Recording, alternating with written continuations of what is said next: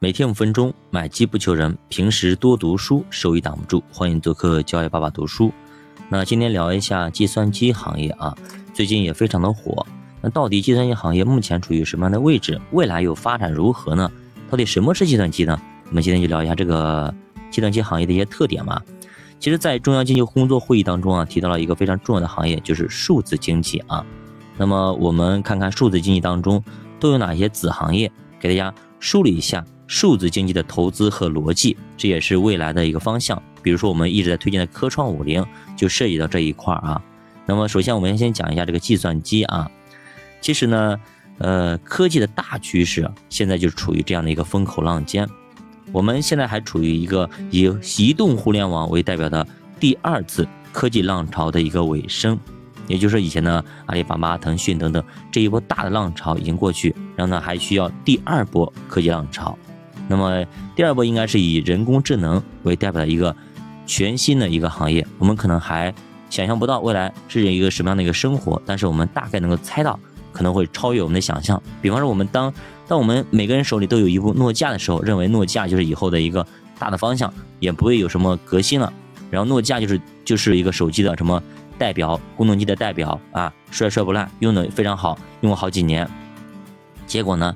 当我们还沉浸在诺基亚是为王的时候，突然杀出一个黑马叫苹果，啊，所以这个时候智能机的出现，一下子把诺基亚给干趴到地上了，所以一个全新的时代又出现。同样呢，我们以前还都沉浸在胶卷的这种喜乐当中嘛，一种行为习惯当中，突然出现了一个数码相机，一下子把柯达等等这些胶卷厂商给干趴下了。同样以后就是人工智能这一块会非常非常的出色。比方说，最近刚刚出现的一个萌芽的 Chat GPT，来吧，GPT 四出现，让我们大为惊叹。那以后的话，还有更多新鲜的东西会出现，所以未来的一个智能化，也就是 AI，可能成为一个非常非常大的一个产业集群和产业趋势。好，我们聊一下计算机行业的几个特点。首先，第一个啊，那现在 A 股计算机行业的需求方主要是以政府和大型的企业，也就是说。生意基本上都是 to B 的，也就是 to 去企业的。第二个呢，恰恰因为 B 端生意，所以结算时间都放在了第四季度年底结账。经常有计算机企业啊，前三个季度业绩增长非常高，那最后呢年报却不及预期，就是因为呢第四季度收入没有收回来啊，没有收回来，或者有什么事给延后了，导致全年业绩暴雷。所以，投资计算机企业重点看四季度的业绩，前三个季度的业绩只能够说我们作为参考，指向性没有那么强啊，没有那么强。我们看一下第三个一个特点，就是计算机企业可以通过分类分成两类，那么产品类公司和解决方案类公司。A 股呢，绝大多数的都是解决方案型的一些公司，通常产品型公司。都是那种超级公司，非常大的啊。咱打个比方，比方说微软，对吧？由于销量极大，那么它的边际成本几乎为零，而解决方案公司就做不到标准化，就无法具备这种规模的效应。一个区分产品型公司和解决方案型公司有个指标，大家记一下，就是毛利率啊。通常如果毛利率在百分之七十以上，就可以称为是产品型公司。如果呢，毛利率在百分之五十以下，那么就是典型的解决方案型公司。好，第四个特点，计算机公司的核心成本是谁？不是那个机器，也不是谁，就是人啊，是背后的那个人，也就是工程师。所以他们的人均创收和人均的一个创利啊，人均报酬等等是非常非常重要的。如果一个企业几个核心的骨干走了，那这个企业瞬间就不值钱了。几个核心骨干进来了，这个企业就瞬间挣钱了，就具备了吸引力啊。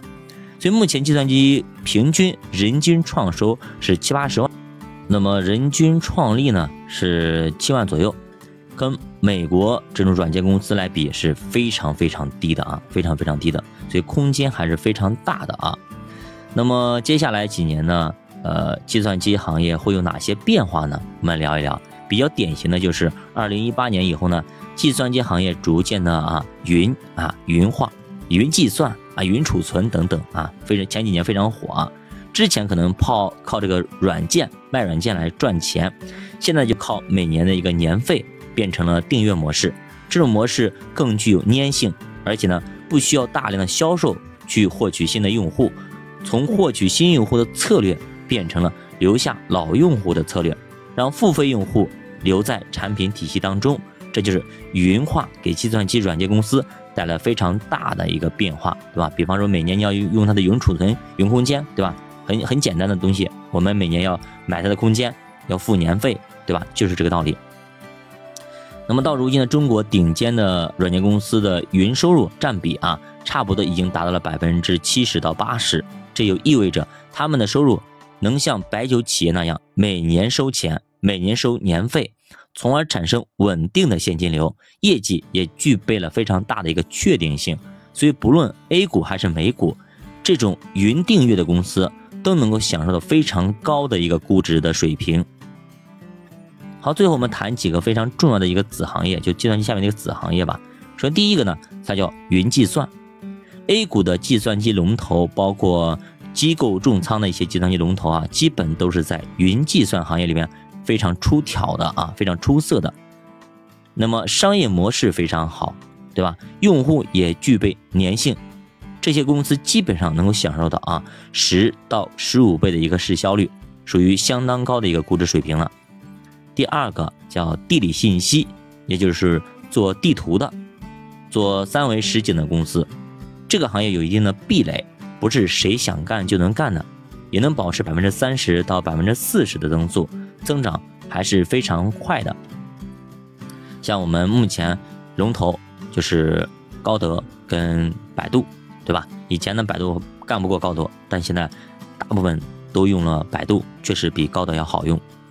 第三就是信息安全和网络安全，像这一块每年也能够保持十五到二十的一个增速啊，但是每年它都会有波动，比方说过去的两年呢大年，而像二零二二年，对吧？它就是小年，毕竟经济大环境如果不好，企业支出也有压力啊。像网络安全信息这一块可能。它的支出啊和费用就会削减，所以呢，像如果遇到这种经济环境不好的二零二二年，那么股价会稀里哗啦往下跌啊。但是呢，这类公司它的一个呃就是方向是大的啊，趋势是好的。如果遇到这种行情好的时候啊，业绩回归是必然的，就是看大的趋势。第四个就是金融科技啊，还有就是。医疗科技啊，这两块是，呃，怎么说呢？需求非常强劲，对吧？现在很多的医疗里边加入一些科技的元素，以前都要开个刀，现在不用了，进口的，对吧？直接就不用，还微创的不用微创啊，直接就可以把你手术给做了，非常的方便啊，非常的方便。这就是科技的元素在在里边啊，放一里里边放一个小机器人，一个小东西进去，然后把它给割掉，然后就不用开刀，不用动手术啊，而且呢。就是还不用承受这个痛苦，所以方便吗？方便啊！所以这就是科技赋能。那最后呢，我们看一下它的业绩和估值。由于像尤其是这两年疫情的原因影响啊，尤其是二零二二年啊，宏观的降速，计算机公司的业绩也受到了不同程度的一个影响啊。其中像云化公司，因为确定性强，仍然保持了非常不错的一个增速。那经济回暖之后，计算机业绩。也会有同步变好的趋势，而且弹性应该还不小。那估值方面的计算机行业呢？呃，有些参考，比如说 PE 啦，比如说 RS 啊等等，你去看一下它 ROE，你都可以去参考一下。从近十年的市盈率来看啊，有明显的周期的规律啊。大概呢，两到三年是一轮周期，其实呢非常非常匹配基薪周期啊。二零一三年到一五年是计算机的大年牛市，对吧？那一轮呢，本质是互联网化，然后是二零零六、二零一六年到一七年，那个就是熊市，一八年到二零年又回到了牛市啊，这叫逻辑云化。再后来就是二零二一年到二二年又是熊市，所以呢很有意思，大家可以去关注一下啊，跟基薪周期非常像啊。所以呢，呃，计算机目前的板块仍然处于一个呃相对的一个底部啊，和估值底和业绩底。那么现在景气度慢慢的回归啊，今年的政策的呃一些推动啊，市场风格慢慢的也回归到了成长这边，所以等待经济的复苏之后，市场风险偏好慢慢慢慢的回来，人们愿意去呃风投，愿意去投资股市，愿意去投资基金，愿愿意把银行的存款拿出来。那这个时候，那么再加上大家的一个信用的扩张等等啊，那计算机的业板块的业绩的反弹和弹性是肯定在的啊，会逐渐逐渐的被大家看出来。然后这样的话，那会有一个非常不错的表现。那么，如果您对于计算机行业非常有研究，或者您就专门从事这一块的啊，可以关注一下计算机行业。